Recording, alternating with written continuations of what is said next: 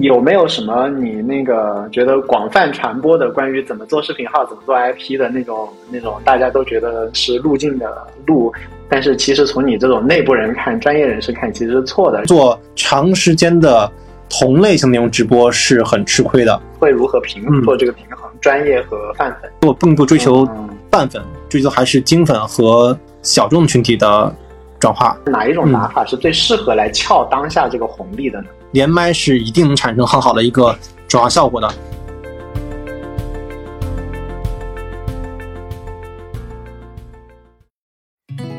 对世界充满好奇，所以每星期都会去找有趣的人打听一下他们在哪里，在干嘛，学点有意思的东西回来，打开自己的边界，让自己的生命更好玩一点。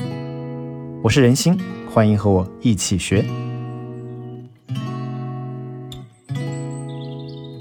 今天邀请小 Q 过来的话，是因为我跟他认识非常多年了，他在腾讯待了十四年。然后今天晚上主要是聊视频号可以怎么搞，然后有没有什么内部的消息、内部的机会。对，呃，小 Q 老师，我就讲一个标签，大家肯定就非常印象深刻，就是他在腾讯在鹅厂待了十四年。那么那个之前的话，因为他也做过很多鹅厂关于他呃视频方面的事情，所以我凡是想要了解鹅厂的事情，或者想要了解关于视频方面的某些观点啊、洞见，我都是首先想到去找小 Q 老师请教。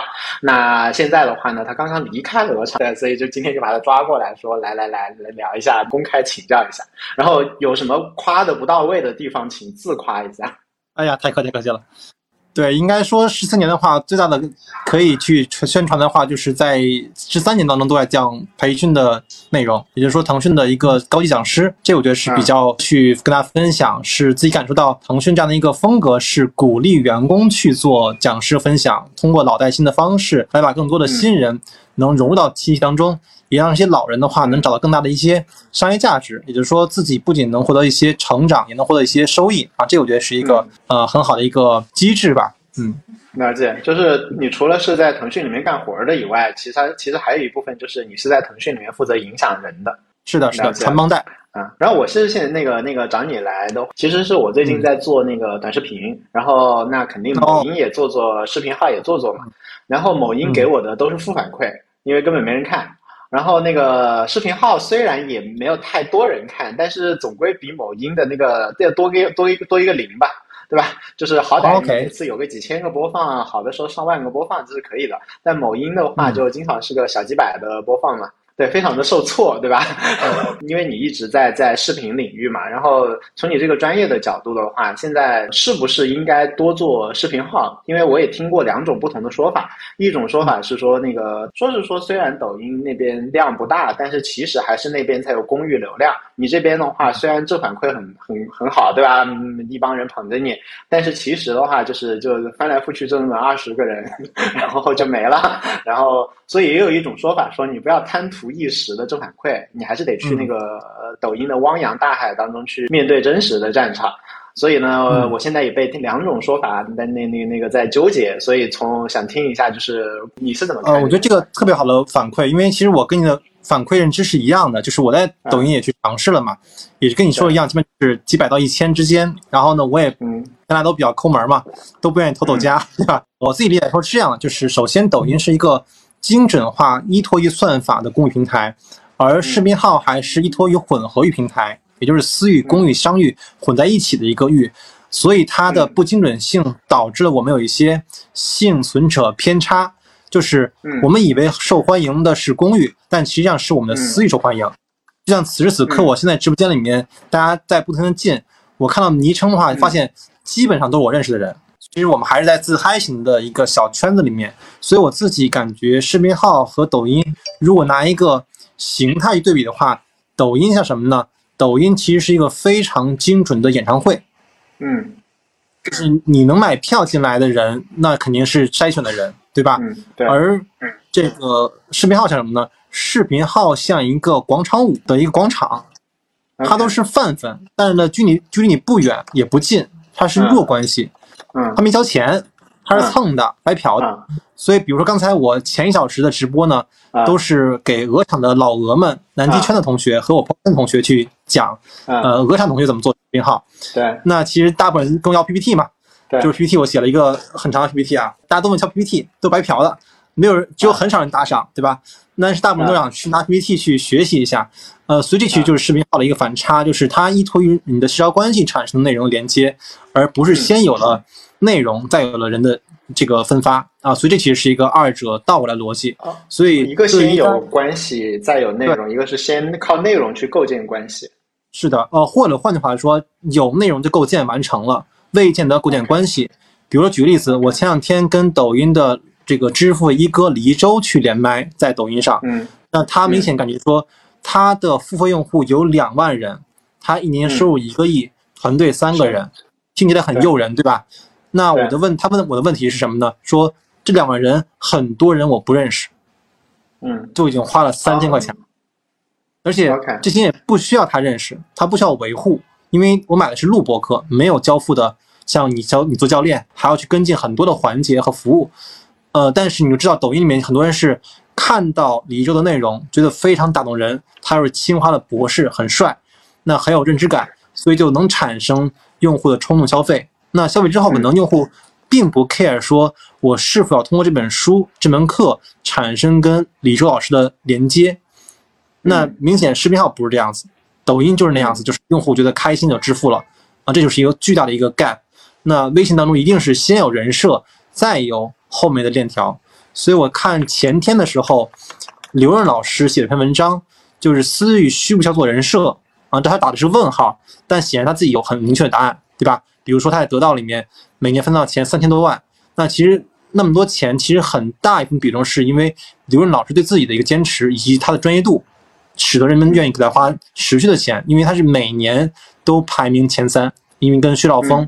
和那个，当然之前有李小来啊，现在李小来已经不做了，所以你可以理为他是知识付的顶流，是因为他坚持更新，而且是真正自己更，不是团队帮他更啊。这我觉得其实这种勤勉是给人家非常强的人设，那且他每次的解读能蹭上热点，其实也是说明他有非常强的专业输出能力啊，在各个维度内容中去产生这样的一个高认知、高认知输出，所以这我觉得是一个比较明显的一个符合私域的人设。所以就跟你刚才说的一样。就是刘润在抖音上其实也不是那么的正反馈，呃，所以在私域很爽。了解。所以那你你现在是打算花更多的时间在抖音还是视频号呢？呃，我觉得两个维度来看这件事情啊。首先，第一维度从我个人做 IP 维度的话，肯定要做全网，也就是说，抖音和视频号要并行去做，只是说侧重点在视频号更更多一些。那同时呢，也要不乏去探索快手和小红书、知乎这样的平台。去摸索哪些内容更适合这样的平台。呃，同样内容的话，其实我们看到呃非常大的反差和 gap，啊，这就是一个你不去试是不知道这样的一个内容的机制的啊。这是我第一个从个人做号的一个维度。然后第二，从我自己去研究这个生态来说的话，肯定会研究视频号更多一些，是因为视频号当下有红利，且让那些外部的这个抖快的 MCN 和达人商家不太容易快速进来，因为他已经是既得利益者，他要放弃很多选择。我给你举一个具体的例子啊，我上面有个客户咨询我，嗯，他是抖音的头部商家，排名品类前三，叫五个博士，是一个化妆品的一个饮品。那他月抖音销售是五千万，但是他跟我说的问题在哪儿呢？为什么找我？就是说不好意思，我一个月呃一个礼拜在视频号直播只有两千块，一边五千万的月营收，一边是两千万的流水，就非常大的反差。那我问他为什么会出现这种情况，他自己现在摸得很晕。他说我也找了私域同事支持，也找了投入团队去做投放，发现最后转化率很差。嗯，后来我一问清楚，发现就一个问题。我说你这个是这个事儿谁让你干的？是你自己想干的，还是老板让你干的？他说这是我自己想干的。那一听完蛋了，因为别的部门都是给你假支持，不是给你真反馈。什么意思呢？就是你想一道理，就是抖音上的数据，淘宝上的数据。虽然产生了巨大的公益的 GMV，但是我也花了很多钱去投放啊，对吧？基本上上千万肯定有的，所以意味着我是拿真的真金白银算的 ROI 出来，一比三，一比五。但如果说我的后续没有复购的话，你的复购全跑了私域的话，那尴尬了。抖音的平台也不希望我只天天洗公寓，也希望我有私域的循环，所以意味着那些平台的这个小二们，或者说他们那边的运营同学，都不会把真的。好的高质量用户转给你，一定把那些嗯不好转化的甩给你。那结果你直播间全是来这种人的话，你说你怎么去撬公寓，怎么去形成正反馈？这就是一个这个事情是必须是自上而下的 C 工程，所以我研究的的方向一定是帮到更多的商家和内容达人，特别是知识达人，在视频号里面拿到结果，拿到红利，这是我希望能尝试的方向。了解你说的这个情况，其实我在呃另外一家公司是一个教育培训公司，他们在抖音上也做得非常好，但是这边也出现了问题。其实全是组织问题。你如果把它想象成一个人，你就会觉得其实没问题，但是是一家公司，然后他们也出现了重大的就是类很类似的问题，然后完全倒不过来。了解。那你刚刚说红利有有什么红利呢？因为其实看起来就是这边该有大号也有了。就就就也很难出头啊！它为什么叫有红利呢？那你说刚刚不是说李一周一年赚一个亿吗？那抖音那边看起来，虽然我我我听说它最近的量掉的很很惨烈啊，对，但是但是听起来好像还是抖音那边比较有有有量嘛。嗯，我这么理解事情呢，就从三个维度来看啊。首先第一点的话，从内容维度，就是你做什么样的内容能出圈。呃，首先抖音已经卷的非常厉害了，你看像交个朋友。已经，他把行业的卷的高度拉到最极限了。比如说，第一，他是第一家做七乘二十四小时的直播，对吧？嗯。他做标杆，那别人都跟进啊，这就是一个从市场的卷。那第二呢，他是做全品类大号，也就是说，不是交个朋友一个直播间，是每个品类一个直播间，三 C 的、白酒的，那就开始卷各个垂类的大 V 了。就意味着说，如果我是酒仙网，我就很有危机感。原来交个朋友只是偶尔卖白酒。现在他弄一个大号能卖酒，天天搞我，对吧？这就相当于这就是一个内容的横向卷和纵向卷的过程，所以这就是抖音的卷的一个形态。而视频号还不具备这样的头部大号的头部还没出来。呃，或者换句话说，官方不会推头部。你看，其实抖音官方是非常喜欢推头部的。比如说之前二二零年的话是猪呱呱和交个朋友。嗯，你知道猪呱呱吗？它是一个从啊微信起家。在快手长大，最后在抖音爆发的一个达人，他是一个微商背景，但他其实很拼，就是他非常是一种卖家状态。因为二零年的时候是那个疫情的最开始嘛，所以很多门店倒塌，所以必须让导购们开始嘶吼在直播间里里面。猪呱呱典型这样的一个扮演着引领一堆这种小店的老板、小夫妻店和小导购，能快速进到抖音去学习怎么去成长。所以猪呱呱。自己卖货卖黄金能卖一两个亿，但他最赚钱的生意不是卖货，而是教培训啊！这就是他后面挣培训的钱，其实比卖货的钱更舒服。卖货你要收的是几个点的 GMV 到精力，但是卖课的话基本都毛利嘛。这个是对呃二零年的状态。那我们其实知道，其实二一年底的时候推的是谁呢？是张同学啊，就是那个三农的青年，对吧？对对吧？这就属于张同学，就是一个平台推出来的，并不是他自己想成成为这样的人。或者他这样的人很起很多，只是他最符合抖音当时的选择。那后面我们知道，今年四月份开始推的谁？因为上海疫情，就李根红，对吧？都是平台想有一些动作去调整，包括后面的话，六幺八的是东方甄选，对吧？都是一个平台策略。而在微信的这么长时间当中的话，是没有这样一个平台推出来的机制。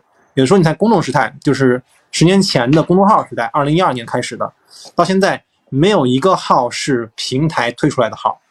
你思考一下，没有？嗯，我们认识那些大号们，全都自己靠内容、靠投流、靠增长起来的，但其实没有平台的平台的任何的意见属性。换句话来说的话，平台也没有去背书你这样一些号，所以平台很很很很中立。比如说举个例子啊，就是像我知道一个大号，但我不说名字啊，就他的号已经是一千万粉丝的公众号了，但他视频号做的非常惨，他就去视频号哭喊嘶哑说。我是大号，我是 top 五百，我是 top 五十，为什么你们不扶持我？官方说，请问您老师当时为什么做公众号？不就是因为长得不好看吗？现在一线粉丝的话，你不好看出来的长吓唬人，不也不太好吗？就是踏踏实赚你的不好看的不好看的文章的钱就得了嘛。所以这是一个很很现实的一个状态，就是并不是所有公众号大 V 都适合做啊视频号，所以这也是也是一个红利，就是公众号头部的继承利益者，他们靠。文章靠分销就能获得非常好的收益了，他又未见得要搭新的一个班子去做这件事的尝试。呃，其实我觉得这个尝试有一个跨度在哪儿呢？很像报社和电视台的区分。你看报社呢，相当于记者和编辑就能支撑一个摊儿了，一个栏目支撑一张报纸了。但是电视台可不是，电视台你哪怕是个小栏目，你有个主持人，有个编导，还有个摄像，嗯，对吧？嗯，跟我们当下的一个直播是非常相似的，因为你有剪辑啊。是。对吧？所以就意味着它就非常考验组织能力，而我遇到的大部分头部大号都不具备这样的迁移能力。所以你看到我看到的很多这些视频的大号，不管是直播还是短视频，他们都有个特性，这其实特别有有意思特性，他们大体上都出现来自过电视台的背景。啊，比如说樊登，嗯，老罗。啊，都有在电视台和打工的经历，嗯，这其实是对他们的磨练人性是非常大的一个挑战。比如说刚刚讲的时长，就七乘二十四这事儿，就一般人想不出来。但是最开始卷的就是老罗第一场直播卷了四个小时，他一人单场去卷，然后这就说意味着他就支撑了一个体验。然后我去他的直播间，在当时在七九八那个会场，那个那个现场直播间是什么样的？是一个是一个电影级别的，是在七九八那个恒通软件园里面的一个电影院。然后我说为什么要选这儿？他说：“我要里面有观众，就非常逼真，像他做那个那个做吹手机的时候那些发布会，你知道吧？他是把这个当成这种形式去去拉了非常高的逼格，不是做一个卖货卖货的东西，他是做一个售。呃，所以这个我觉得其实是巨大的一个 gap 反差，大部分人做不到这件事情，或者想觉得没有那么必要。比如像我们俩现在随便直播，但是正常的一个主播应该背后弄点绿幕，对吧？弄点是一些特效，对吧？其实我们俩都比较素。”呃，所以我们还是靠那靠靠嘴吃饭，所以吃不着很多钱。所以我觉得这其实是一个红，就是供给侧的红利是比较大的。然后我们说一下数据啊，就是其实现在的每天的生产的视频号的数据和抖音的日产播数据是差两个数量级的。哦，视频号供应端要少两个数量级。对，你要知道，DAU 只差是一个数量级的维度，差两维多而已。所以你知道这个 gap 是巨大，意味着。为什么能给你更多流量，给我们也多一点流量？因为没人生产内容，对吧？就是内容的供给不足，这其实 是一个巨大的一个，确实是一个残酷的现实啊。或者说，其实也不太好去外面去宣传这件事情。那再换一个维度的话，就是本身抖音的维度内容质量是非常高的啊。比如今天下午我是给一家公司培训，叫博商，博商给我讲的事情就是说，他的在抖音上其实非常卷的状态，因为他是花花钱投流。来产生正反馈的，那意味着说他把他头部的在抖音验证过内容放到视频号中，其实非常容易爆啊，这是他已经非常降维打击的模式。但是他遇到挑战是什么呢？抖音把他很多玩法限制住之后，他就不敢在视频号尝试了。而我跟大家说的事情就是，视频号当下其实更像一八年抖音，没那么严格，因为缺内容、缺监管、缺一些呃商业丰富的手段，所以你可以用一些相对来说比较。灵活的，或者说带引号的一些灰色方式去快速浏览起来就流量，本身他们已经有很多方式尝试了。那更多的方式就是在于它能不能放大的一种方式，比如说做多号并播，他们家已经做过了啊，这已经成熟了。但是之前的话，他在抖音是不敢这么干的，因为他怕封号。那视频号的话，相当于说只给你扣分，只给你限流，但是不至于把你号给彻底关闭掉。所以它意味着我在你罚处罚我之前，我把钱已经赚了，把私域已经倒了。那这个号的使命结束了，所以其实每个事情都定一个目标，目标就意味着我导一千粉丝，事儿结束了，这号粉挣回钱了，那就 OK 了。所以呢，其实他们这种机制是比较当下，我觉得符合很多人的在运营视频号的一个习惯，就不用太过于在乎我在抖音上那么严格，视频号可以放开一点。呃，短期来说还是有比较大的红利，这个我就是从三个维度来看，呃，红利的来源是怎么来的。然后。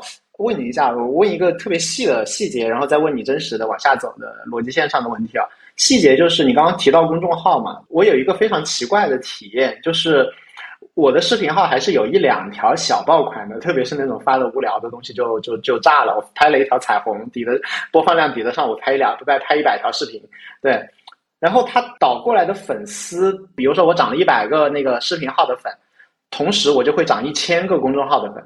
这大概是十比一的比例，就是我拍的视频号的短视频涨粉，基本上都会涨在我的公众号，我都不知道为什么，你知道吗？哦，很很很奇怪。当然最近这一条大概是一比一，但是之前的那种就是极端到十比一的比例，全涨到我公众号上去了，这是为什么？对，呃，我先理解一下，你的公众号是服务号还是订阅号？订阅号。OK，那你的更新频率多少？呃，一周更新一到两天吧。OK，呃，所以如果这样的话，你就把它转到服务号，效率会更高一些。呃，我给你讲一下讲逻辑啊，从用户侧来去理解事情，就是你那个爆款视频的话，如果我是个用户，视频号会首推关注你的公众号，次推关注你的视频号。对，所以是一个我觉得运营策略的问题啊。就是如果你的订阅号不是高频日更的话，你就不要把你的视频号跟公众号绑定，因为你想，你公众号的目的是什么？涨粉目的还是要给视频号导流嘛，对吧？那如果你不是每天发内容，那意味着你就没法给视频号导流这个动作。你想这逻辑是不是这样的成立？对吧？先从视频号把流量导到公众号了，公众号有没有每天通过发文章把流量再导回给视频号？没有反哺能力。公众号现在唯一的价值是什么呢？就是在你直播前的时候发一篇文章，然后这个时候呢，文章逐步的去推出去之后呢，你的公众号那个 tab 那个那个 feed 流的顶部，你的粉丝能看到一个你公众号正在直播啊这样一个一个按钮，仅此而已。但如果你的号本身粉丝不大的话，就其实效率会偏低。所以真正现在做的好的是什么呢？是那帮做服务号的那帮号主，他有几十万上千万粉丝的话，其实比较比较容易产生跟视频号的连接。那我给你举个例子啊，就是上个月微信把一个非常重要的功能给下线了，啊，对行业的很多营销号巨大的毁灭性打击。嗯，什么意思呢？就原来服务号是可以显示数字的，现在只变成红点了。你知道这个事情？我不知道，完全没关注。你已经脱离市场了，是吧？只交出了。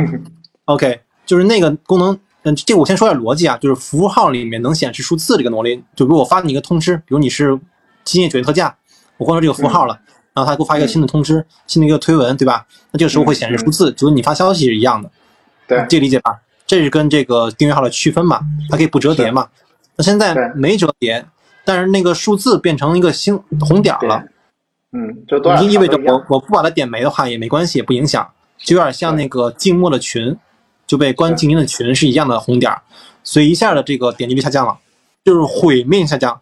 然后为什么？然后呢？我预判是一个逻辑，然后我问小二，呃，跟我预判是一模一样的啊，就是因为一大批有大量的服务号粉丝的这些商家，这些号的量直接把流量导给那些视频号商家了，也就是卖粉给商家。所以它非常快变现了，那这个时候对平台有非常不不好，就相当于恶意导流嘛，也可以说贩卖流量嘛，就是一个平台因为赚到钱，但是又破坏掉整个平台的算法机制，这样对平台是一个弱化的一个一个压力，所以整个频道一刀切，把这个功能下线了。所以其实这是你们知道，微信是非常对公平性是非常这个刻意的要求。比如说刚刚演演播世界同学就说的就是平衡生态啊，这是一个。呃，微信的非常大的坚持，所以为什么我觉得也微信不会浮出来很多大的账号出来，也不会长出非常快速长的号出来，因为你快速长出来，一定用了一些灰色动作，你正常长不出来这样的东西，因为平台没有推你嘛，没推你的话，你一定是平缓的上升啊，这其实是一个巨大的一个反差。那这样，那解释了我这个小的疑惑。那大的事情就是说，我们说有红利，其实是说供给呃需求没有。低那么多，但是供给量少很多嘛，所以这边有红利。那具体这个红利怎么抓呢？就是比如说像你我这样的，就是不不能靠脸吃饭，对吧？也不能靠剧情吃饭。我们其实就是有事儿没事听我讲个道理，对吧？这种这种口播类型，如果要做做 IP 的话，那如果是这种类型的话，应该怎么做呢？像抖音他们呃那边起来早期就是直接怼着脸在讲嘛，后来呢就出现一批连麦怎么提问嘛。然后还有像博商他们那种的话，其实就是课堂上剪辑嘛。那这些套路是都放在这边再用一遍呢，还是说视频号应该有一些自己的玩法？它其实它冒头的内容类型和那个形态和内容本身都会有不同的地方。你你觉得你觉得应该怎么搞？跟是跟做抖音那几年或者那些对标的账号有什么不同吗？嗯，呃，我觉得两维度看这件事情啊，一件事情看这短视频，一个是看视频号，是完两种完全不同的商业逻辑。首先第一点的话，看短视频，就短视频的话，其实目标的第一点是要涨粉嘛。短视频是先有粉丝，然后之后有广告收益，才有内容带货啊。这其实是一个整个在抖音系从一八年开始的一个脉络。那如果涨粉的话，核心点还是爆款逻辑，这个点的话，其实是跟抖音是一致的。比如说，你把抖音上的成熟模式搬过来，一定在视频号有结果啊！这个已经在多个类目、多个品类、多个答案当中已经被验证了。这是第一点。嗯。然后第二点的话，如果你想变现啊，以短视频变现的话，那只能现在说还没到时候，因为整个的微信的广告生态是在今年的六月份才完整闭环，也就是说有了自己的朋友圈的 feeds，呃视频号的 feeds 以及互选平台，然后包括现在新这样的小生小任务和这个加热。所以你看这个五个工具的话，其实今年到六月份才完整，才能让一个商家去想投达人的时候，能有比较多的选择和平衡。所以意味着这个东西是一个比较长决策、高门槛和低转化的一个过程。举个例子来说，像视频号自己，呃，官方是不管理达人的。比如你是头部达人，不好意思，官方也不伺候你，除非你是跟我有非常紧密的业务合合作，特别是直播当中的合约才有这个勾连，或者是你是我是八点一刻的一些专业的专家啊，我跟你做一些对接。日常上他们没有时间、没有精力去对接那么多的一个需求，所以这其实是一个现状。所以意味着，如果官方不对接达人的话，那对于广告主来说，我怎么去找达人？我只能找中间方，对吧？没有中间方管理达人，没有数据平台，没有像抖音这样一个星图，你敢跳单，我就封你号，我就限你流。但是你知道公众号时代，所有的大号都跳平台啊，是有一个公众号互选平台，但谁用呢？为什么要给你分百分之三十呢？我自己能接，我自己留个微信号就可以把活儿全都给我自己单挣了，然后腾讯也不管，你也不限流。那为什么不这么干呢？所以这就是一一直以来的风格是这样，所以你意味着视频号也是这样子，每个号主在自己首页上留个微信号，对吧？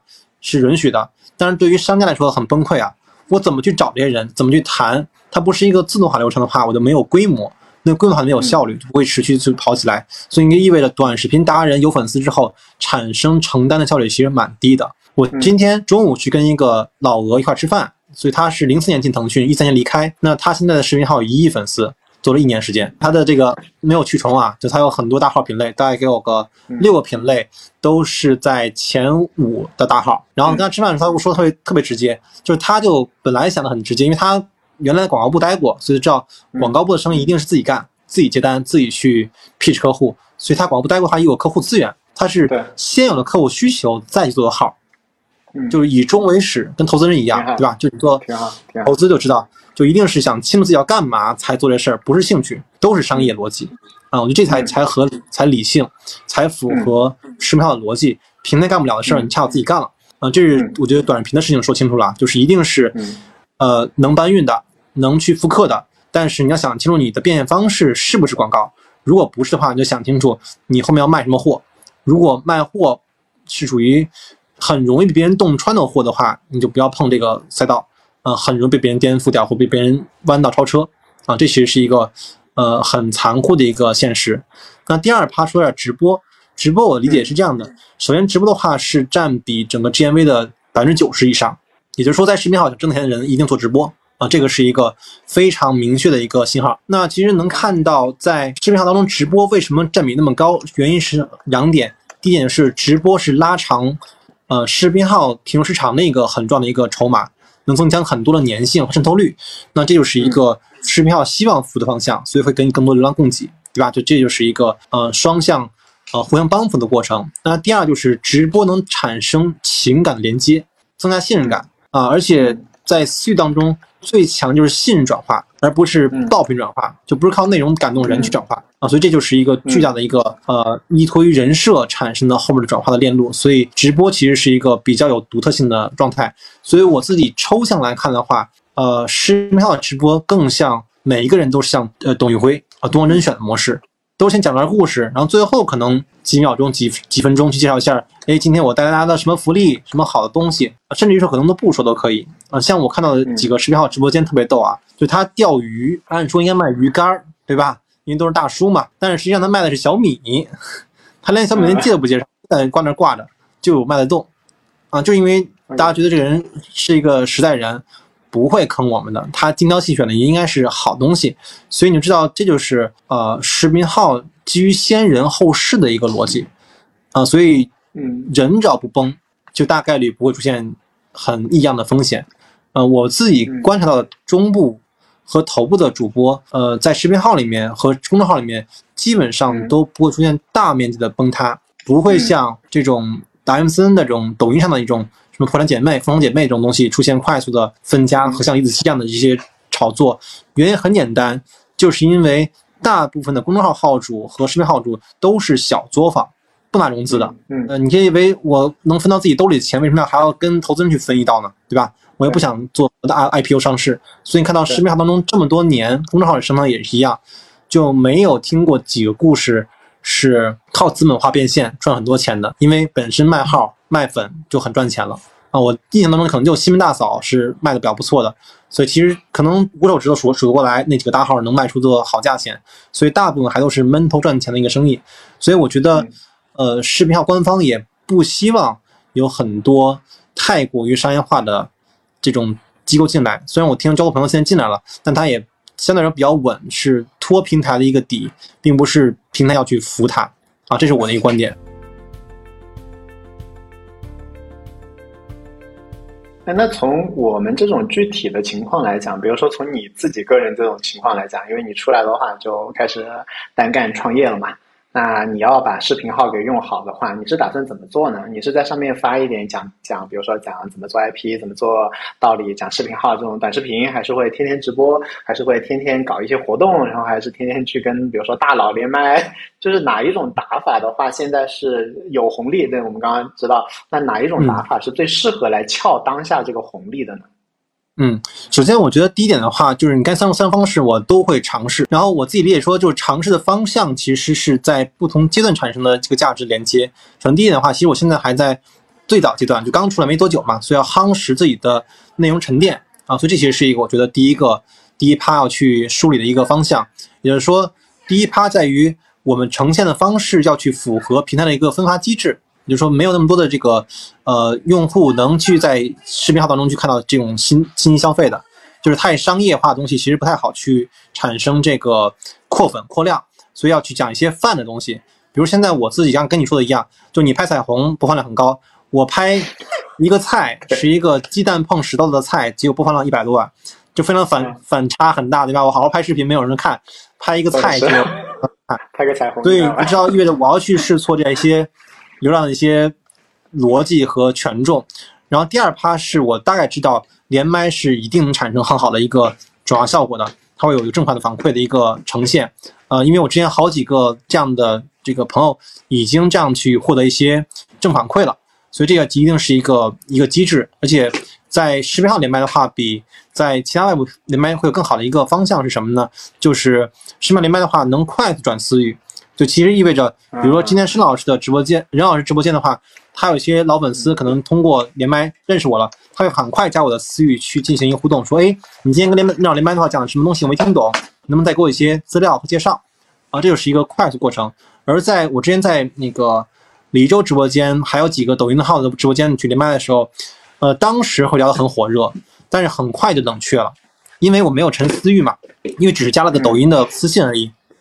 如果没沉思域的话，就很快用户就忘记你了，因为他第二天有新的内容供给出现，所以它就很容易产生这个流失。这我觉得是一个二者的区别。所以我觉得第二步是做连麦，连麦是非常涨的。我给你举个例子啊，我一个朋友他是去年做了四百场直播，去年只有四百六十五天啊，他是个主持人，央视主持人，所以这事儿主持人干特别狠。是他干了四百场直播啊，四百六十五天，然后他主要做连麦，是跟谁连麦呢？跟杜子健这样大 V 连麦，那其实就会可以找你那个一亿的一亿粉丝量的朋友连麦，找一千万给你。对对对对，可以去去去蹭脸皮蹭一下，但他不做直播，哎，特别有意思，他他一般一千万粉一亿粉丝他不做直播，直播太低效了啊。那所以意味着说，他怎么去？他是去杜子健的直播间去刷礼物，就很像快手甩粉丝的逻辑。我先跟杜子健建立好关系，然后产生连接之后。他粉丝甩给我啊，这是一个快手逻辑，所以这其实是一个一个很好的机制。然后这个主持人现在他现在要刷分给别人，因为他现在每场直播是有五万到三十二万场观。对，这第二步，第三步才是做活动，也就是说，呃，活动是要去做长期策划的，就不是兴奋点说今天我做个十二小时直播，去找十个人连麦，这样每人讲一小时。这个桌面很多人做这个尝试，但实际上我后来看到的反向效果就是。因为你第二场不能接着干嘛？因为就意味着你不能老去干这事儿。如果没有复利的事儿的话，其实会产生比较大的一个损耗。因为第一损你的人品，对吧？因为要消耗你的关系嘛。那第二就是说你的结果是不是能持续稳定输出？呃，因为我自己例来说，就是视频号当中做活动的话，一般情况下有两种情况：一种是跟官方合作，就八点一刻这种形态去做栏目，那这其实是比较讨巧的，因为那个粉丝量呃是比较大的，或者流量比较大，虽然不太准，但是至少是免费流量，你可以有一些虚荣心的满足。那第二就是你能持续不断的能产生啊批量化的能产出，这个其实我是听到呃我的一个客户叫李笑来，那就他做直播还是我表他。这个稍微能帮到点忙啊，那我的意思说，他一句话我觉得其实很有启发，叫做简单是重复做。他每天做视频号只花五分钟时间，厉不厉害？嗯，就是涨粉涨得非常凶，就是他把事情压缩的非常极简了。啊，这是他做的事，不是我做的，我只帮他把变现做好就可以了。但也给我的启发是在于，你把事情做的极简化，你才能做的横向化，能让很多人一块儿帮你做这事儿。所以你想去做。活动的话，意味着你先把事情做极简，拆分的非常细。这其实是我觉得我在看其他的一些这个呃 K 十二的直播间当中，其实做这块是比较成熟的，因为本身都是老师嘛。第二是说他们自己有科研体系，那科研体系之后的好处是什么呢？就是它能快速迁移到新的话题和新的领域，它有自己的方法论，所以呢就可以今天讲的是呃初中物理，那现在丢它一个高中物理，甚至大学物理的话。还能讲出一二三四来啊，不会慌，不会不会破防啊，所以这就是我觉得这个可以套逻辑的一种方式。如果你有套路的方式和模型，才能去做这种大型活动。如果不是的话，相当于是一月搞一次，倍儿累，身心俱疲，但是效果以前都非常好。因为我自己也经常帮一些朋友去做驻场嘉宾嘛，对吧？给人帮人讲一小时，然后帮人卖卖课，对吧？然后发现最后就是当天能卖十几万，第二天就卖不动了。因为只有当天那个是能在嘛，包到头流也在，所以不稳定的话，就意味着这事儿不可持续嘛。这是我觉得三件维度的过程。那这那还是问你一个小问题，一个大问题啊。那小问题就是李李笑来他五分钟他是怎么搞定视频号？就是那个那个五五分钟怎么怎么搞定吧？就五分钟你就怼着就随便拍一条。哎，首先第一点啊，人家不见得非得露脸，对，这是第一步。也就是说，你的内容的能量密度强的话，你就可以省去很多的时间，对吧？这个是我之前这个听吴军老师在讲科技发展史当中有一句话，我觉得特别经典。就我觉得任老师一定听过这类似的话。这句话叫什么呢？就互联网的本质是什么？嗯，叫做用信息换能量。你想想看，你自己做今夜酒店特价的时候，就是用信息换能量。我不用一个一个酒店去问了，对吧？我不用你打电话去去查了，我用个小小程序一个。不，当然不想那当成 A P P 就解决需求了，对吧？这就是一个当时你做的这个非常好的切入点，满足了一大批呢这个临时要去找酒店的一个需求，对吧？这就是属于一个信息消消提升了，然后能量是节省了。你手机摁一下，车就来了。嗯，包括我们现在共享单车也是这样，原来你要到处去买自行车，害怕自行车丢掉，现在可以随手见到的这种信息了，所以你可以信息换能量，节约能量。包括电商也是这样子，我现在是摁了一下，东西到家门了，外卖也是这样子，所以这个是互联网的本质。那李小来的意思就是说什么呢？就是如果我知道我的信息是能省去很多能量的话，我就把信息一次多复制，也就是说我花一段时间拆解多层维度。比如说今天咱们的直播，对吧？对于李小来说的话，我首先要拿个录屏，对吧？先录一下。那第二的话，有一个执行剪辑师。双剪，也就是说剪你和剪我分开剪，因为我们的话题是分开的。有一段时间是我在说，你在听，那有段话是我们互动的方式，那可以做双剪，然后再去做什么事儿呢？做拆解成课程课包。今天我们讲内容可能有些东西是可以变成课程的一板块，做一个拉新工具。那这样意味着我一次时间卖多次，鱼多吃。这其实是我们做老师，这个您做混沌领教肯定非常有经验了。就其实我觉得混沌其实很多内容是。非常适合鱼多吃的，像我之前看，呃，视频号里面王东岳老师的视频，都是在混沌的号里发。但实际上，王东岳老师自己要做一个号的话，其实非常涨粉，因为混沌号啥的号啥老师都有，他不是每次稳定的发王东岳老师的内容。虽然我很喜欢看他内容，但我要翻半天，这就是 gap。所以这就属于他的内容是可以反复去发掘，然后再去结合二次的开发。那我刚才讲回到我的话题就是。李小亮老师怎么去五分钟产出？就他只用语音说，然后后面人字生成是靠软件生成，就那个弹幕组，能理解我吧？就那个特效文字，这是这是第一种方式。第二种是他本身直播连麦的时候，他把这个视频录下来做二次分发，啊，所以就效率比较高，所以他就花五分钟剪辑就可以了。他就做一下确认好哪些话题是我要提炼出来的话题，而你可能想不到，现在李乔老师老老师现在卖的课不是金融课，卖的是家庭教育课。是他，他写一切都可以写，就是从平心而论，他写的东西写的真好。那概念一个，那叫一个清晰；就逻辑脉络，那叫一个清楚。就平心而论，真的这方面太强了。再再问你那个大问题啊，就是你刚刚其实提到说，视频号相对于那个抖音有一个巨大的优势嘛，就是转私域快嘛。那比如说连麦的时候可以转私域，那我就想，那那那比如说我们两个这样连麦。是不是说我们比如说没有吆喝大家说，哎呀，这里有一个什么我的微信号或者我的助理的微信号，大家赶紧加进来啊！有一个群，没有这样领东西，其实是对视频号的一种浪费呢。就是一开始做视频号就应该开始就搞先搞五个小号，然后开始加粉，是不是？呃，对。首先第一点的话要理解一下，就是微信为什么放开企微这样一个端口？其实之前我我很不理解，因为其实它会洞穿掉很多公益的逻辑嘛。对吧？因为现在有公益洗粉了嘛，呃，这个是鼓励大家去洗，但是反过来说的话，对公益是一个伤害，能理解逻辑吗？就是其实他在偷公益流量，没有付钱嘛。那因为后面我怎么收费呢？后面我既然有开免费端口的话，意味着我后面不太好收费。这还我还是按自己做平台的一个思路惯性去思考的问题。那现在看到微信做这些动作的核心逻辑是什么呢？就是他发现了当。能公域洗到私域这个电路成立的时候，其实帮到了微信在做一个画像的确认，就是什么样用户能更喜欢进行进行整个的私域的流转。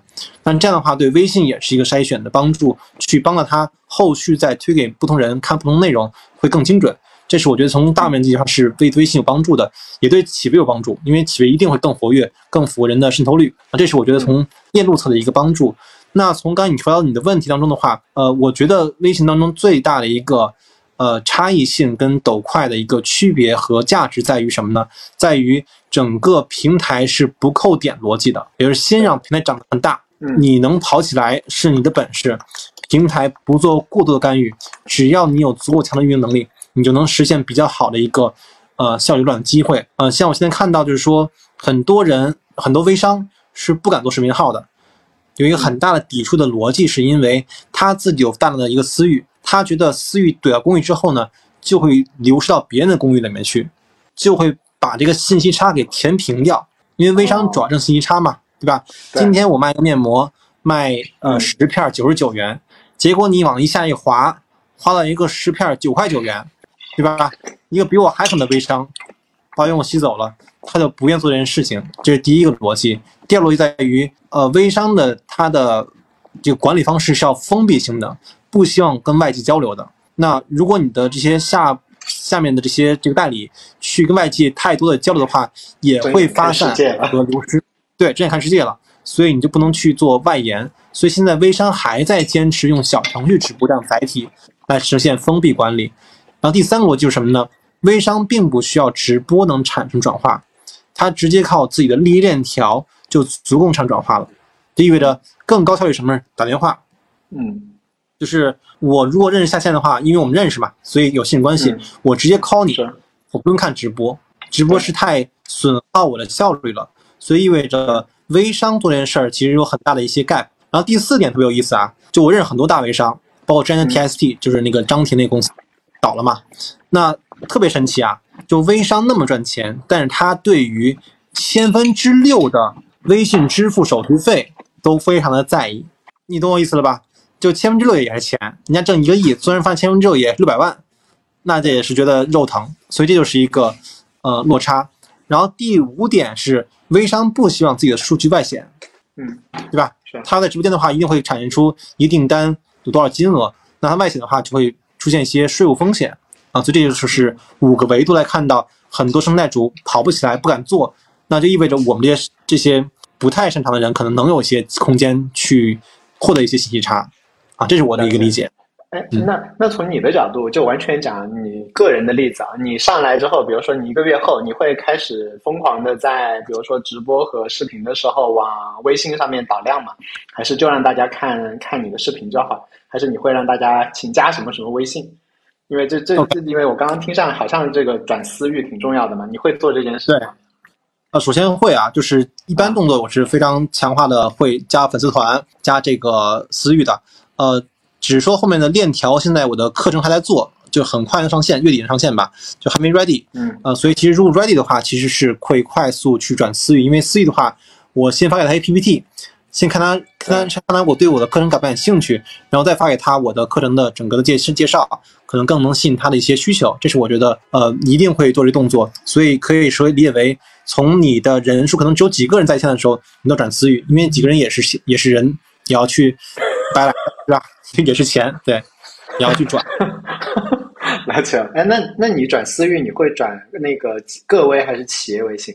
啊，首先肯定是，呃，分阶段的。就首先，视频号直播间只能转企微嘛，所以意味着核心用户才用个微维护，因为个微的话需要问复杂定义化的问题，要随时跟你产生紧密的互动，所以意味着企微是一个筛选器，筛第一波可能能买个几百块钱课的人，然后等到了。个位的话，可能意味着你要去做几千元或者更贵的呃私董会的这种这种产品，你才用个位来维护，因为个位维护成本比较高嘛。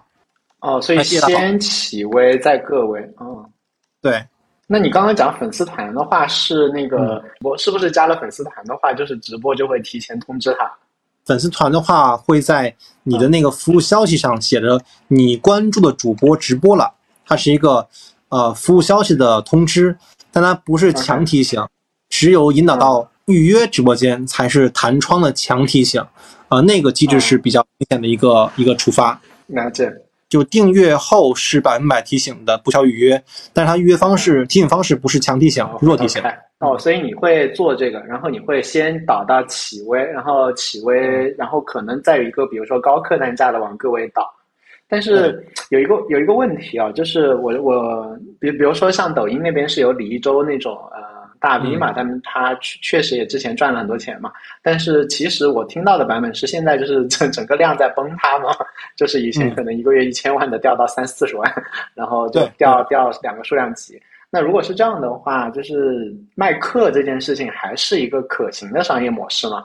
就是比如说，如果真的一个月你卖一千万，的当然就卖嘛，对吧？但是如果每个月卖了呃，比如说一千块或者一万块钱，那其实就。对吧？十四年 鹅厂的股票，你你你赚一万块钱，你我估计你也懒得去赚这个钱。对，所以的话，那你是怎么想这个问题的？就是辛辛苦苦做一个东西的话，就是他现在还会有，比如说像李一舟那么大的收益吗？嗯，呃，我自己现在呃服务几个客户啊，就是当然客几客户都是因为是头部客户，所以他有些幸存者偏差。呃，但我去在看它的发展历程当中的话，其实凸显了两个特点。第一个特点就是。并不是主动挖掘流量红利能获得比较正的反馈，也就是说，它其实用的是降维的那种打击，也就是说，他们都是做抖音做的比较好的，顺便做了视频号，结果有比较好的反馈。刚才我提到就是像这个大壮的北大姐妹花啊，都是这样的情况，就是抖本身抖音上就月流水在大几百万吧。然后视频号加一起可能一千多万，所以是一个比较正的反馈。刚才我讲的申一老师、樊登老师都属于这样的一个情况，就是抖音先证明自己的能力，降维在私域当中，又增加了宝妈的分销能力，所以实现比较好的转化。这是第一类的一个情况。而更多类的情况是什么呢？就像你我一样，都是在抖音拿不到结果的人，但是靠在视频号当中有一些小圈子的支持。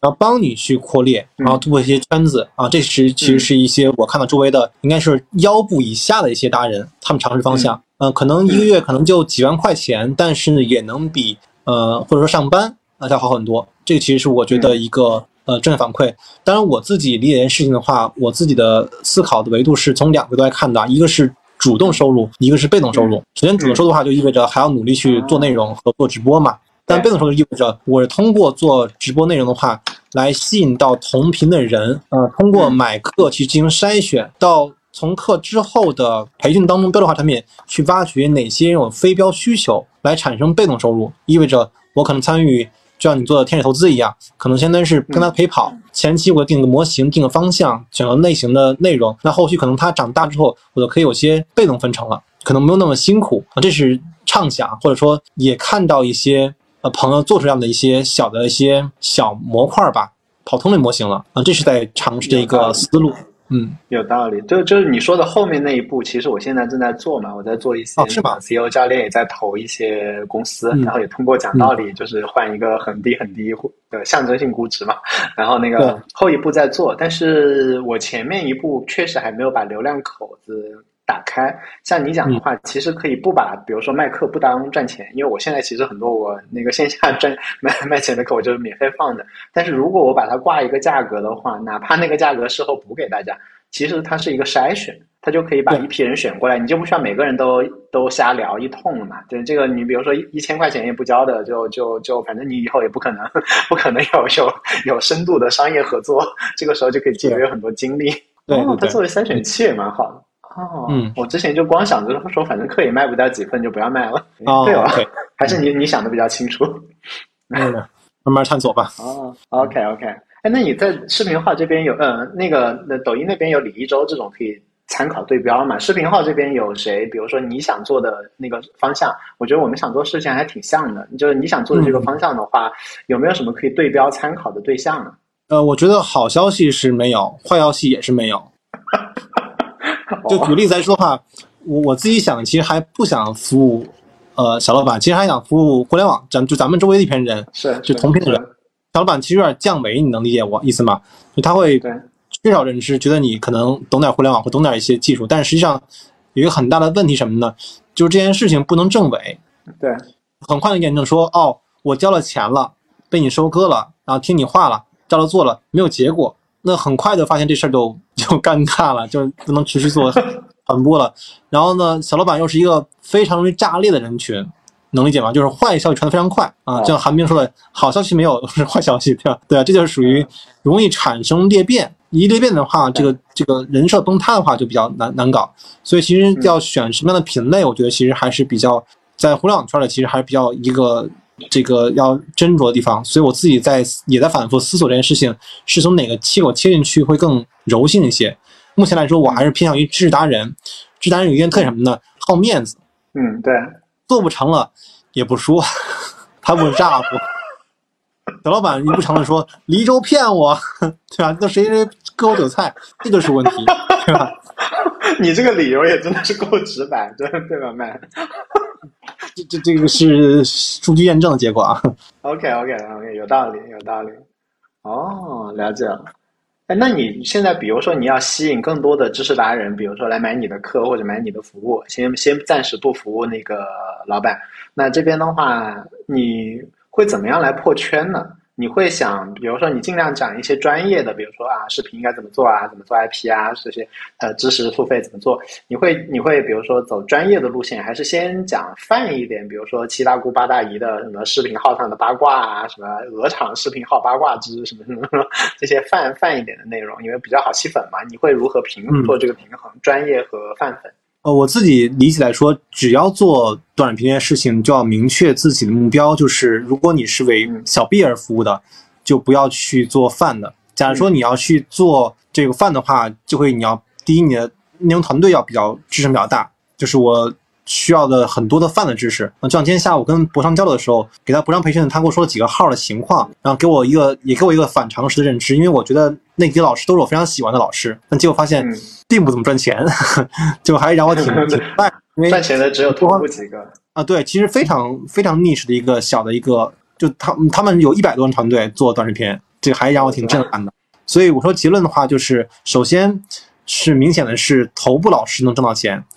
大批要不老师挣不到钱，就是我今天他妈几十个人加了我嘛，然后看他们朋友圈可有意思了，就是因为每个小二都是小二嘛，他天天发的一些内容，但是呢，我看到朋友内容的话，很多很多打不开，嗯嗯，你知道什么意思吗？就是他也没收藏，删掉了。OK，就是当时他发肯定是希望那视频能爆嘛，就没爆，就不好意思也是藏起来了。但我看到他发的东西全都是我认识的老师嘛，就意味着。我们看到的幸存者偏差就是他发出来的东西是被我们看到的是非常好好的内容和涨粉点赞率高的，但其实大部分是没有那样内容，所以它其实是非常疯狂的一个状态。所以跟我讲了一下，张琪是一次录两百条，你想想看，我们看着爆款只有五六条，他录两百条，所以这就是一个巨大的一个工业化状态。所以我觉得我们不具备这样的能力能尝泛的东西。其实他张琪讲的非常泛的。那那你建议就是讲专业嘛？但是讲专业的话，你其实涨粉会很慢。对，所以我理解说，就是粉丝的量级和粉丝的专一度可能会更符合当下的我最理解这件事情的一个需求。也说我需要的是能懂我的专业粉丝，能产生比较好的互动，那这样可能对我的这个后面链路效率会更高一些。如果弹幕圈呢都是一些这个好丑啊，这个讲的好难听啊，怎么还打磕巴啊这种话题的话，其实对整个的效率，我觉得并没有很大的正向帮益啊。所以我并不追求半粉，追求还是精粉和小众群体的。转化对，所以如果我们是追求的是精准的粉丝群的话，那这样子后面比如说带一个私域，然后带一个课程或者什么也好，这样子其实会是一个更好的指标。否则你就只看到比如说多少人看，多少人要点小心心，这这事儿其实你就会自然而然的偏到饭粉上去。但是你如果后续还卖了个课干嘛的，其实哎，我觉得你的逻辑完全是有一套体系，是完完全自洽的。自我安慰，棒棒。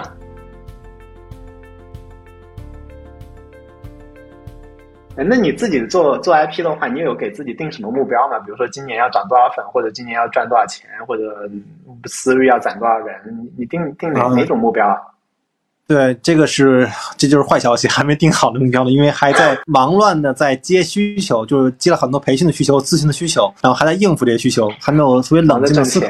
对，先养活自己嘛，因为刚刚出来嘛，所以就还要先满足一个自己的一个落差的 gap，因为因为很多的预期收益没了嘛，比如说股票没了，包括。正常工资没了，就靠那赔偿金的话，是觉得自己没有安全感，所以先把那个钱先补上来，这是第一点。然后第二点呢，还是说定哪个目标是更合理的，因为我觉得就是在大厂待的一个问困扰是什么呢？就大厂其实定的是 OKR 嘛，定的是给你线比较高的一个一个一个目标，就你老够不着，然后你老够不着的话，就发现你也疲了，对吧？就老放一个高目标，比如说今天赚一千万。对吧？就现在还有半年时间不到，那不现实嘛？那关于数，其实我自己也心里没底嘛。那你天天没底的话，就意味着你也不想去尝试去够那个数字。这个我觉得是一个我要去调整的一个问题，这是大厂带来的困扰。这些我也是向任老师请教一下，你怎么去定目标的？我今年没有任何的财务目标。哇，好吧，你找财务自由了。我我刚从苏州回来，然后马上明天去川西，然后再去五再去天台山。就是 我我今年的目标是玩。哦，但是也要做短视频了，也要做短视频了，对对对，也也也得做，因为觉得经济状态不好的时候定目标，有可能会把自己，比如说你为了这个目标，可能我又花点钱去投个抖加啥的，说不定花的钱更多。其实你仔细算算，吃喝玩乐真花不了多少钱。我相信你的钱足够你吃喝玩乐的，但是呢，一旦你要有啥梦想要实现，这就不一定够了。是的，是的，只只有梦想，梦想是花钱的，其他吃喝玩乐能花几个钱？我们肯定都超市财富自由，对吧？盒马财富自由，河马还挺贵，高了高了不敢说，星光天地财富自由不一定。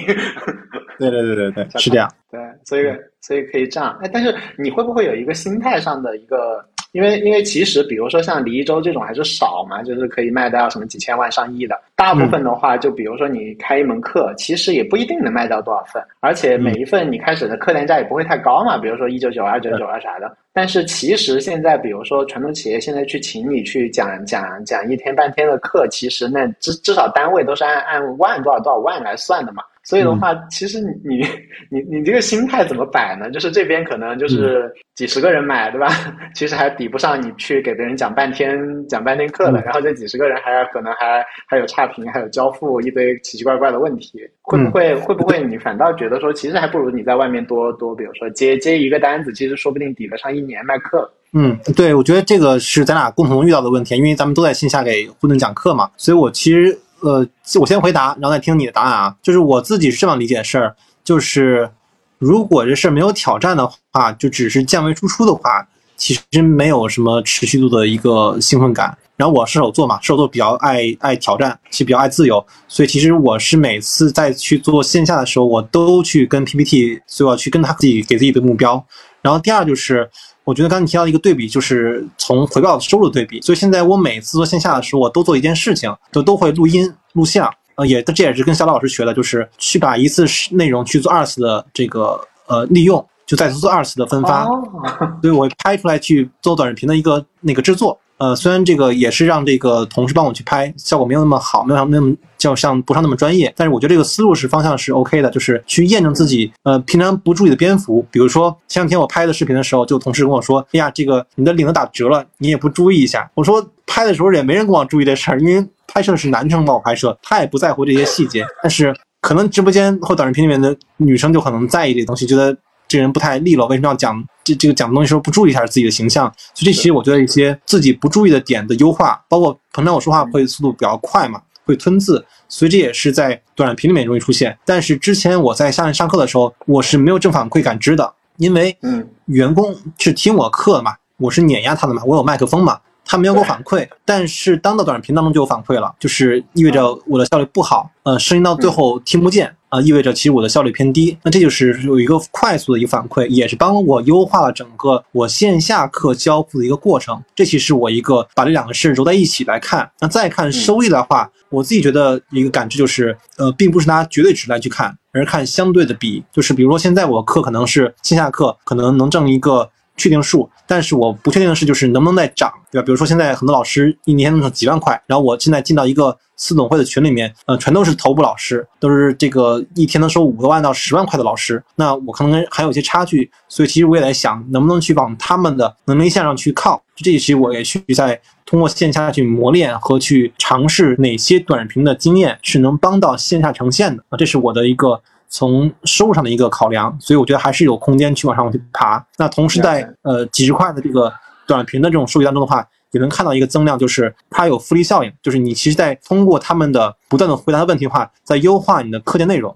啊，这可能会比你给线下的一些老板们讲课会更有快速迭代啊，这我觉得是一个嗯好的一个机制，嗯，了解了，哎，我觉得你讲很有道理，我也试一试。我之前是在想说线上的，我就干脆全部走免费的路径了，然后要变现就还是线下的那个咨询和投资来变现。但是刚刚听你讲，确实，嗯，其实线上也是可以来磨自己的内容的。然后另外一部分的话呢，你刚刚讲可以吸收更多的东西嘛。我最近看了那个之前 A 十六 Z 的那个 Lee Jin 那个合伙人，就是专门讲那个创作者经济的那个，他他出来自己募了个基金，然后讲一门课叫做 Creator Economy，收的还挺贵的。然后最近免费放出来，我就看了一下。然后他的课程，我就觉得说他做的其实不是内容的传输，他做的其实是一个讨论框架。他吸收了无数这一行的人，其实所有的讨论时间都是让大家在集思广益以及在贡献案例。然后他讲完一遍之后，他其实就更厉害了。然后，然后我就觉得太聪明了。你收人家几几千美金，然后把然后筛选巨严格，然后讲完之后，这些人来碰撞，碰撞出来的东西。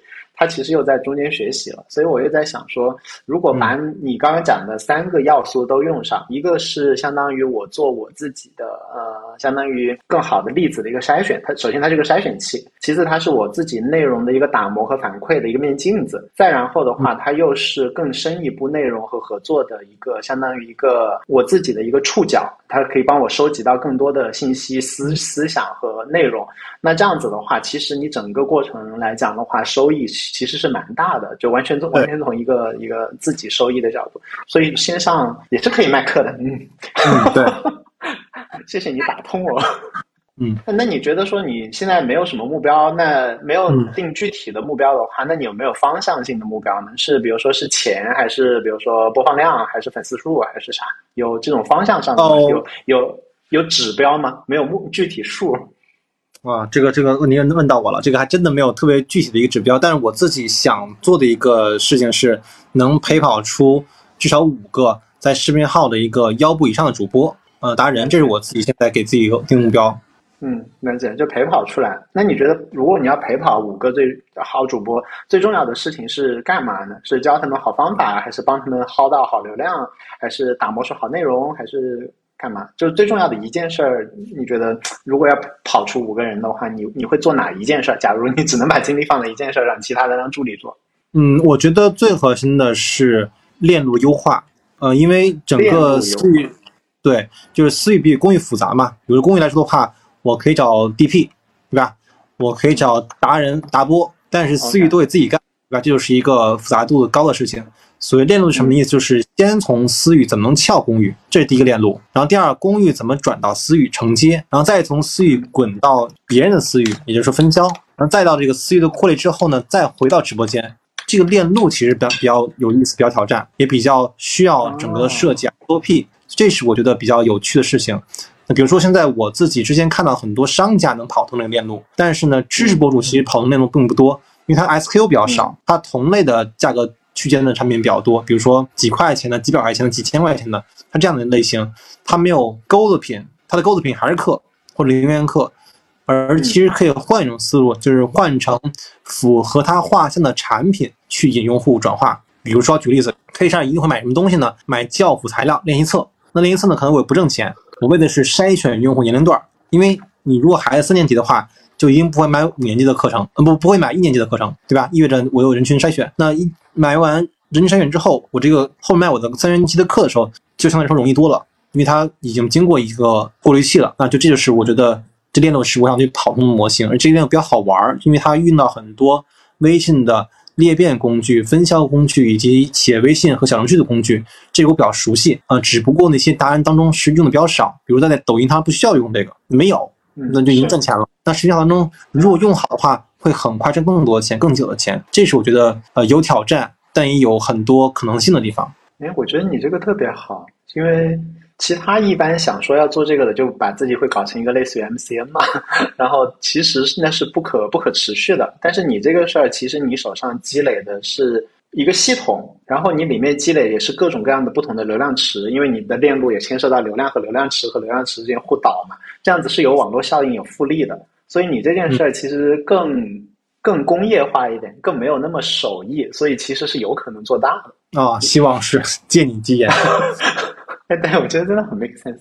哎，那你你做这个事情的话，那你的变现闭环怎么设计呢？你吸引到粉丝，先买你的小课，然后中间有知识博主，你看到有潜力的，你就说我来帮你孵化，然后那你跟他分钱分股份，你是打算这样子来设计吗？呃，是这样，就是它是分三个阶段。第一阶段的话就是课程的交互，它是标准查产品，基本上我不用花很多精力和投入。第二块的话变成咨询，也就是意味着他付月费去产生一个连接，就是月费的话，那当中是试错出双方的默契度和认知的抹平，也就是说他给认同我这个思路，也太往方去愿意去尝试，因为他做很多改变，甚至是组织的改变。那当磨合了几个月之后，就能确定是否要去做陪跑。陪跑意味着可能就是靠分成。而不是靠这个所谓的咨询费去支撑，更多的是靠我们电影目标，比如说我们这个增量的收益当中怎么分比例，嗯。啊这样一种商业模式。等到陪跑再往后的话，可能还有涉及到股份，因为其实我自己理解说，当下从知识赛道里面的话，其实做整个后面的股份的概念其实没有那么清晰，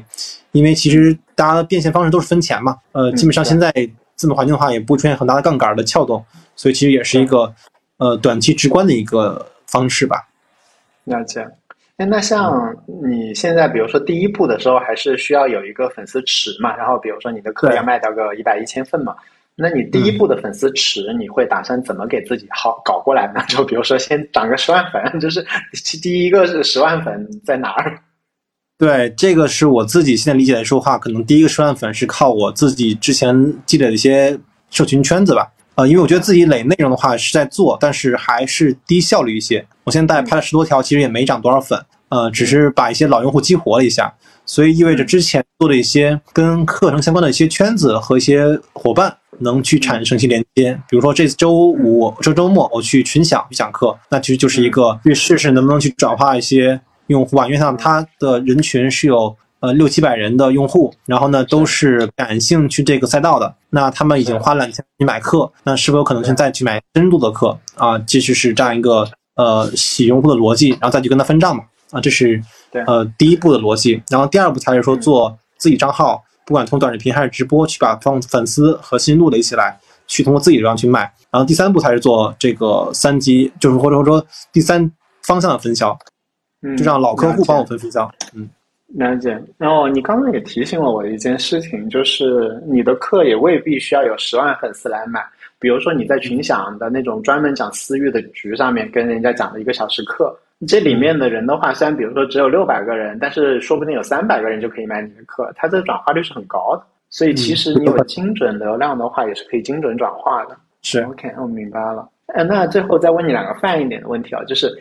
有没有什么你那个觉得广泛传播的关于怎么做视频号、怎么做 IP 的那种那种大家都觉得是路径的路，但是其实从你这种内部人看、专业人士看，其实是错的。有没有这种广为流传的迷思？你觉得我脑子当中一定会有一个 错误的观念，然后你赶赶紧帮我掰一下，说你千万不要这样想。有没有这种点？呃，我觉得其实有一个。我目前的感知比较强烈的一个冲击，呃，使得我周围很多朋友去在这个方向里去炫的比较多。就是其实做长时间的同类型内容直播是很吃亏的。呃，因为什么逻辑呢？就是抖音是认这个逻辑的。抖音逻辑呢，我讲过，它是演唱会逻辑，就你一首歌可以翻很翻唱很多遍。但是呢，这个视频号更像什么呢？更像连续剧模式，你给持续讲新的东西。所以那天我那天讲课的时候，我就有一个启发。我觉得有一次听郭德纲的这个访谈就很有感受。郭德纲说：“我们都是艺人，我们这些相声演员要老给讲新段子，包括脱口秀演员一样。对，你不能老讲旧的梗，就会被人骂。对，但是那帮唱歌的，一辈子就出一首歌，唱一辈子，还粉丝非常欢迎。对，那明显就是逻辑，就是抖音就像唱歌的人的逻辑，而视频号更像的是艺人这种手艺人的逻辑，他要去持续翻新。”但是你想知道，区翻新是个非常大的挑战，所以很多人做长线直播，我觉得这是不太见效。嗯，我们今天的直播间里面讲了一个多小时的话，其实能停留下来全程看的人是非常非常少的，对吧？这些是是消耗他的时间，他其实不如看我们几个精华短视频，就把那几个片段截出来就可以了。所以这其实是一个，我觉得是一个缺失的地方。但如果你是老师，你反复讲内容的话，其实是 OK 的。但是大部分不是这样的专业人度。专业人士的话，其实做这事儿是容易产生自己自我陶醉，因为老有些老粉丝帮你去打 call 打赏，但实际上其实这个对你增粉效益其实并不的明显，而且很难破圈，因为破圈逻辑在于你有持续产生 GMV 的承接，GPM 的高才能给你做新的流量，但是实际上你老客户不能老去做新的转化，那这就意味着这个风险点就比较高，这是我觉得一个误区吧。嗯，那你的意思就是，视频号如果要直播的话，还得每一场还得翻花样，就类似于对对，场连麦不同的人，还不能不能像对对，不能老连一个人，就标准话术直播，对吧？啊，了解。是的，是的。那如果你要给，就是就是我估计能够坚持听到现在的，都是自己想要那做点视频啊，有就有点这方面想法的才会听到现在嘛。那对于所有想要自己做做短视频、做做 IP 的同学、做做内容的同学。你会有一个什么建议吗？建议大家现在可以干点啥啊？有什么具体可操作的建议给大家？OK，我觉得还是那句话，就是简单事情重复做啊，这是我觉得最大的一个一个一个我的一个收获啊，就是跟李华老师交流，就是你的直播是一定可以做回放、二次剪辑的。那剪辑的话，意味着你可以二次做分发，那意味着这样内容的话，就相当于你省了一次成本嘛。这第一件事。那第二件事就是说，你发的时候不要担心。